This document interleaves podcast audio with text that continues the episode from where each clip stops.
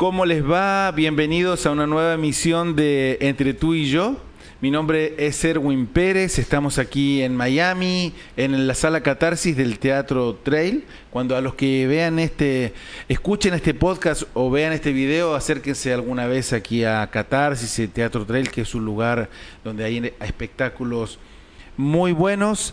Eh, yo aquí muy contento porque eh, estoy muy entusiasmado por entrevistar a la persona que vamos a tener hoy aquí en eh, Entre tú y yo.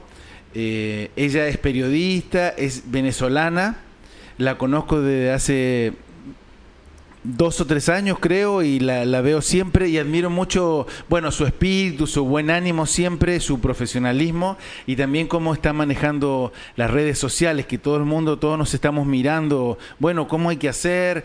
Eh, ella me encanta eh, cómo está trabajando en ese sentido y bueno, además para eso la invité, para que nos cuente un poco cómo, cómo se hace y cómo lo hace.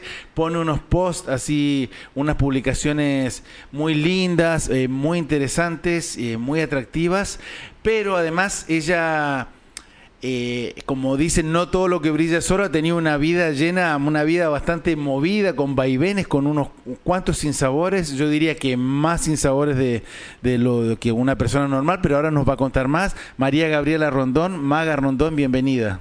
Gracias por la invitación y por esa presentación tan bonita. Bueno, la admiración es mutua. Bueno, eh, ¿te digo Maga o María Gabriela? Mis amigos me dicen Maga me puedes decir Maga.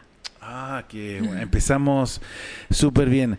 Eh, Maga, bueno, eh, esto de las redes sociales, eh, tienes como 15 mil en, en, Instagram, ¿no? Principalmente. 18.500 ahora. 18.500. Sí eh, los tienes, ¿esto empezó a crecer en algún momento, te diste cuenta o siempre ha sido así sostenido el crecimiento? Eh, no, yo he ido, digamos, poco a poco porque yo no hago mucha, yo no hago mucha promoción ni, ni, ni, compro seguidores como lo hace mucha gente. A mí me gusta que la gente me siga porque le gusta lo que va a ver en mi, en mi cuenta de Instagram y todo empezó cuando yo era corresponsal de Venevisión en mi país, en Venezuela, un canal grande de mi país. Eh, y allí fui creciendo poco a poco, pero cuando vine para acá fue una forma de, desahogarme, de sacar todos esos sinsabores de ser inmigrante y le fui agarrando el gustico. Y como trabajo en televisión, estoy tratando de llevar mis conocimientos de televisión a las redes sociales. Está bien, eh, suena, eh, está bueno lo que dice, pero también hay un componente de, de creatividad, porque sí, la fórmula ahí la anotamos todo y hacemos eso, pero no es tan fácil. También hay mucha gente que trabaja en la tele y no hace no, no maneja la, eh, el Instagram, por ejemplo, como tú. Eh, también hay que poner un poco, también hay trabajo, ¿no? En claro, claro. Primero que te tiene que gustar las redes sociales, porque si no te gusta, no, yo considero que no vas a tener éxito. Y luego ir evaluando qué es lo que le gusta a tu público. Yo, mm, como te dije, ya trabajaba en Venevisión y traté de mostrar el lado serio eh, de mí pero realmente eso no es lo que yo soy en mi vida personal y lo que quiere ver la gente en las redes sociales es quién eres tú más allá del trabajo que haces. Entonces, yo empecé haciendo unas cápsulas de informativas sobre lo que pasaba en Venezuela y me di cuenta que a mis seguidores, por ejemplo, no les interesaba eso. Eso estamos hablando de la época en que vivías en Venezuela. No, ya cuando me mudé acá. ¿Y desde aquí eras corresponsal de Venevisión? No, en Venezuela fui corresponsal de Venevisión, allí tenía 6.000 seguidores más o menos. Allí, o sea, gracias ¿Qué año más o menos? En el 2014. Ok, ahora estamos en el 2019. Ajá. Eh, luego, bueno, pasaron muchas cosas en mi vida y no estaba como muy pendiente del tema de las redes sociales porque, bueno, me cambió la vida por completo, me vine para acá. Mm. Cuando llegué aquí me di cuenta que necesitaba sacar todo lo que tenía por dentro, que tú eres inmigrante, tú sabes lo difícil que es estar en otro país, y empecé a escribir mis desahogos 2.0. No sé si lo has leído, por ahí empecé, y escribí acerca de mi experiencia. ¿Eso cuándo fue? ¿En qué año empezaste con En el 2016, cuando me vine, cuando me mudé a los Estados Unidos. Porque, bueno, me vine sola, sin familia, era como más difícil. Tuve un año de mucha depresión y encontré como un refugio en la escritura. Y empecé a escribir. Y en las redes sociales. ¿Instagram más que nada o en todas? Sí, me gusta más Instagram. ¿Por qué te gusta más Instagram? Mm, no sé, me conecta más, a lo mejor es más de mi época, el Twitter es mucho, es más informativo, el Snapchat es para gente mucho más joven que yo, no, mm. no es tan serio, entonces el Instagram te permite ser un poquito serio, poner informaciones, pero también mostrar quién eres tú, realmente. Eh, eh, dijiste recién que a lo que a la gente, si queremos, y escuchen ustedes también y vean también, si, si para conseguir muchos seguidores Yo medio que lo sé, pero cuesta mucho salirse de la comodidad de uno. Eh, hay que mostrar más allá de lo que uno hace como trabajo, sino... ¿A la gente le gusta ver el detrás de la escena, dirías, o otra cosa? Yo creo que a la gente le gusta ver quién eres tú más allá de lo que haces. También lo que haces como profesional. No, pero no es solamente chismosear que haces, sino además conocerte. Exacto, conocerte, que le muestres el lado positivo o que eres humano, o sea, se sienten, mm. que se sientan identificados contigo, o sea, que no eres mm. una persona, por ejemplo, em, yo soy la productora del Ciudadano y yo también lo ayudo con mm. las redes y cada vez que posteamos algo que tiene que ver con su vida personal, eh, gusta más, a lo mejor la gente se siente más cercana, como que yo también puedo ser esa persona que estoy viendo en las redes sociales. Es como yo, dicen. Exacto, es como yo. O sea, también llora, también se siente mal, también se despierta sin maquillaje. Eso es lo que a mí por lo menos me gusta proyectar en mis redes y me está yendo ¿Hay que perder el pudor, se puede decir o no? Mm. No necesariamente. No necesariamente. Pero yo diría que un poco, ¿no? Ser tú. Bueno, pero ser uno mismo uno a veces no quiere mostrarse. Sí, Hay cosas pero que yo no quiere mostrar. Claro, lo que pasa es que en las redes sociales tú muestras lo que quieres. Por eso. Pero eh, la idea es también es mostrar cosas que no... Que la gente te sienta cercano, real. Yo tengo... yo respondo todos los comentarios que me ponen. Bueno, estamos conversando con Maga, eh, Maga Rondón. Eh, Maga, entonces, ¿te sientes influencer o no? No. ¿No? No me siento influencer. Me siento... Es que yo simplemente disfruto lo que estoy haciendo. O sea, le estoy dando algo a los demás, pero también me estoy ayudando a mí en este camino que te repito que es súper duro. Entonces todas esas cosas que yo pongo también me las estoy diciendo a mí misma. Es como una terapia. Es como una terapia, digamos. Pero sigue siendo eh, periodista, es lo principal Sigo siendo periodista. Bueno, les cuento un poquito. Eh, Maga, ¿cómo es eso? Bueno, naciste en Huanta, estado de Anzuategui, viviste mucho tiempo ahí. Desde claro, 29 años. Y ahí fuiste a la universidad y ahí también durante cuatro años fuiste corresponsal en Anzuategui para Venevisión. Exactamente. O sea, que la sede estaba en Caracas, me imagino. La sede principal está en Caracas, un canal grande en mi país. ¿Y tú salías ahí en la tele? Sí, era reportera de televisión, sí, de las noticias de mi, de mi estado. Trabajas desde los 17 años y a los 19 eh, empezaste en el periodismo cuando todavía estabas en la universidad, ¿no? Sí. ¿Y hay algo de periodismo en, en las redes sociales, en Instagram? Siempre tienes que estar informado y tienes que investigar. Y hay una cosa que siempre tienes que seguir la tendencia y a veces la tendencia está ligada a la información o muchas veces la tendencia está mm. ligada a la información. Entonces ahí entra el lado periodista. Ya tú sabes qué es lo que está pasando y lo conviertes en lo que tú quieres que tu público vea. Quiero volver a este tema del pudor. Ajá. ¿Tú tienes pudor? A veces hay cosas que no, no pones, hay cosas que dudas o en general no te importa. Mm, hubo, yo tuve un trance mm. eh, porque yo soy muy extrovertida y a mí me gusta bailar y me gusta verme sexy, a todas las mujeres les gusta verse sexy, pero soy periodista. Mm. Entonces... Se te exige como una sí, es como medio difícil. Seriedad. es como medio difícil tratar de cambiar la vieja escuela o lo que ya lo que ya te habían dicho del periodismo, el periodista serio, el periodista se viste tapado, etcétera. Que no es el centro de la noticia. No es el centro de la noticia, pero las cosas han cambiado con las redes sociales. te pongo un ejemplo, Mariana Tencio. Eh, Mariana Tencio. no sé si la conoces. No, pero digámoslo para gente que no es venezolana. Ella es periodista venezolana, trabaja en NBC y ella escribió un libro y ha ligado las dos partes, el periodismo, pero también lo bonito de la mujer. O sea, no sé por qué... Eh, asocian la mujer periodista con una mujer demasiado tapada, seria, que no, que no baila, que no... Somos humanas. Entonces yo estoy tratando de romper ¿Pero qué pasó? ¿Ibas a eh, ¿Hubo una...? Bueno, eh, me, habían hecho como una propuesta de aparecer en pantalla, pero la condición era no subas fotos en traje de baño, no, no hagas las cosas que tú haces en las redes, porque necesitamos que sea seria. Y por un momento yo lo hice, pero después dije, yo no estoy siendo feliz. Yo estoy muy lejos de mi casa, estoy muy lejos de mi país estoy viviendo una situación no tan favorable y lo mínimo que puedo hacer es hacer las cosas que me gustan. Entonces ahí estuvo ese trance en encontrarme qué es lo que realmente quieres hacer. No lo que los demás te están diciendo que haga, qué es lo que tú quieres hacer. Claro, porque lo que hay que eh, puntualizar, que yo quería llegar a ese punto, pero también me ha dado pudor llegar, que también en muchas, eh, en Maga pone unas fotos eh, de muy buen gusto y algunas bastante sexy, unas más que otras, pero juega mucho con la sensualidad. Es bastante naif igual la sensualidad, pero pero es, ¿no? Hay mucho escote, etcétera. Eh, son muy bonitos las publicaciones de Maga. Y entonces en, un canal, en un programa, te propusieron que salieras, que fueras presentadora, pero que no podías ah, poner esas fotos. baja un poquito el tono. Pero es como una discriminación fuerte, ¿no? No, quizás es yo no lo veo así, lo veo como que es la vieja escuela del periodismo. Pero los tiempos cambiaron. ¿Y qué hay que hacer con eso? ¿Hay que luchar con eso? ¿Hay que callarse? que Yo nunca me voy a callar. Yo soy periodista. Y yo salí de mi país porque había censura. Y yo no voy a venir a otro país a callarme. Entonces, yo creo que cada quien tiene que ir con lo que considera que es correcto. Yo creo que yo no le hago daño a nadie poniendo mis fotos. O sea, esa soy yo. Y yo no voy a dejar de ser yo por porque otras personas me lo pidan. Me encantó esa frase, nunca me voy a callar. Me sacó el periodista gráfico de diario, así lo vi como un título. Y va a ser Tú tampoco nunca te vas a callar, ¿verdad? ¿Eh? Los periodistas no nacimos para callarnos, porque no somos cómplices. No, pero yo creo que tú eres más valiente que yo igual. ¿Por qué? Porque sí, me, doy cuenta. Estamos con María Gabriela Rondón en este en esta emisión de Entre tú y yo.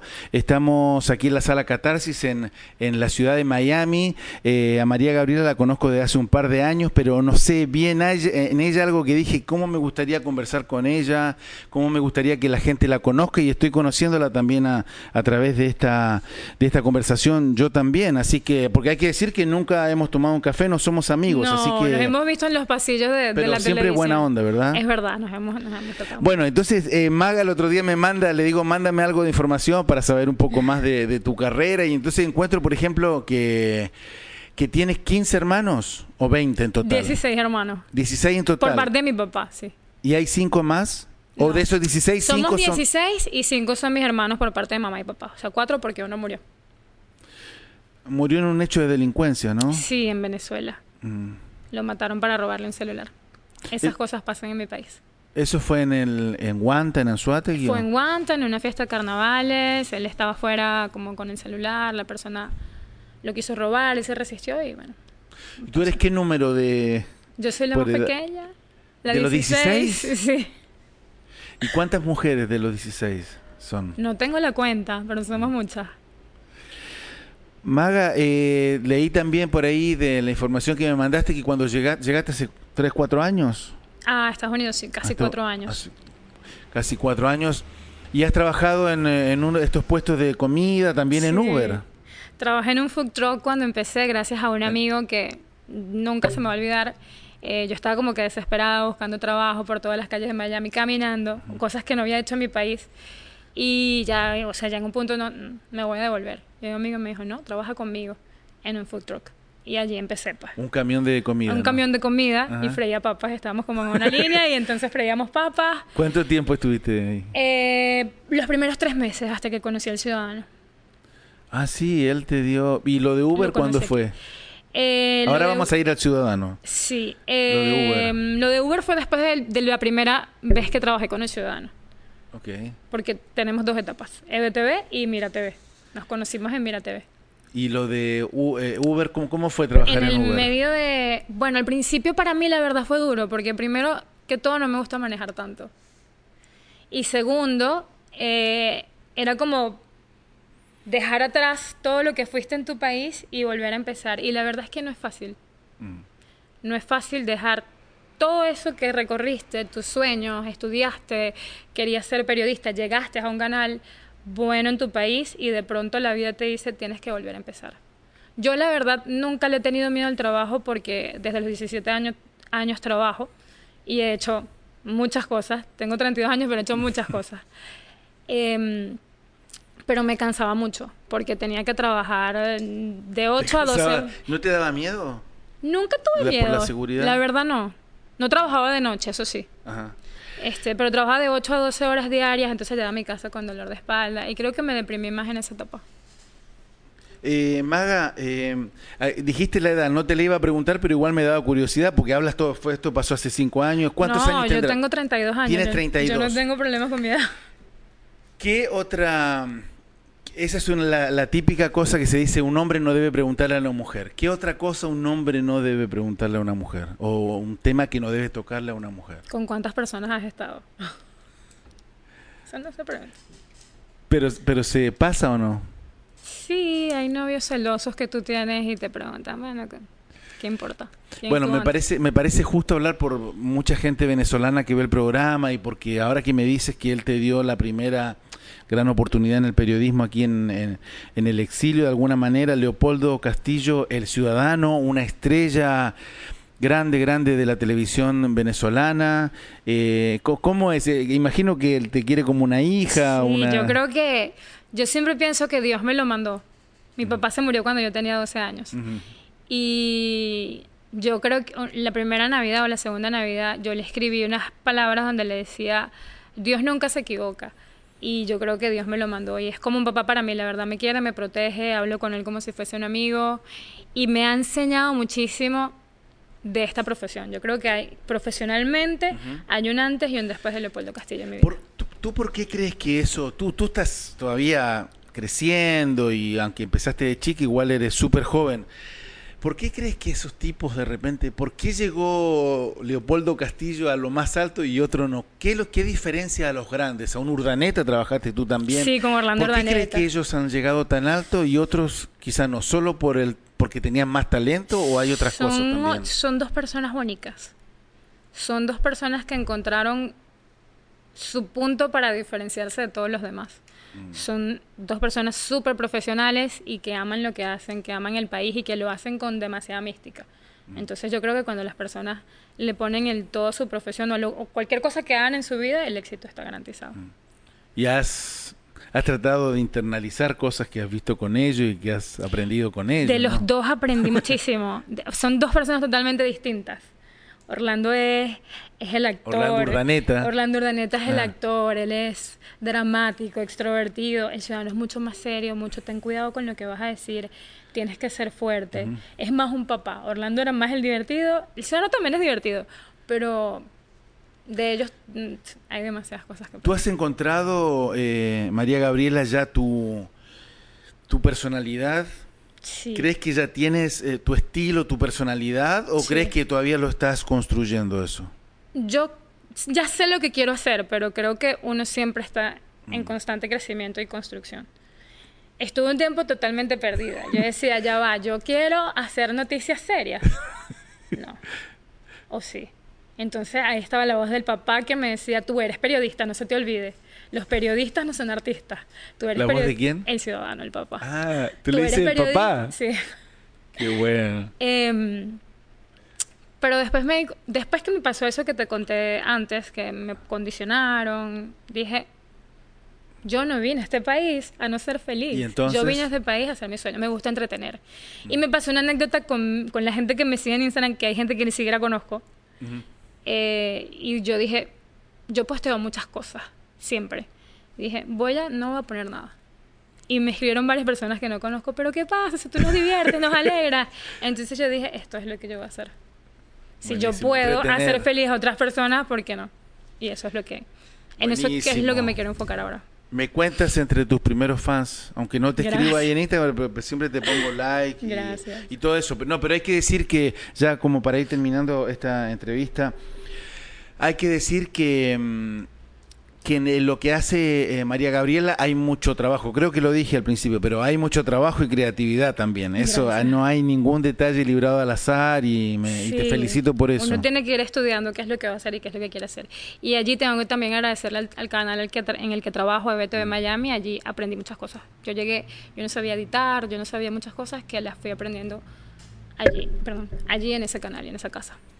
Para terminar te voy a pedir que me des un par de tips para, para todo. Bueno, ya nos dijiste varias puntitas, nos diste varias señales, pero un par de tips así fijos que no fallen para manejarnos en Instagram.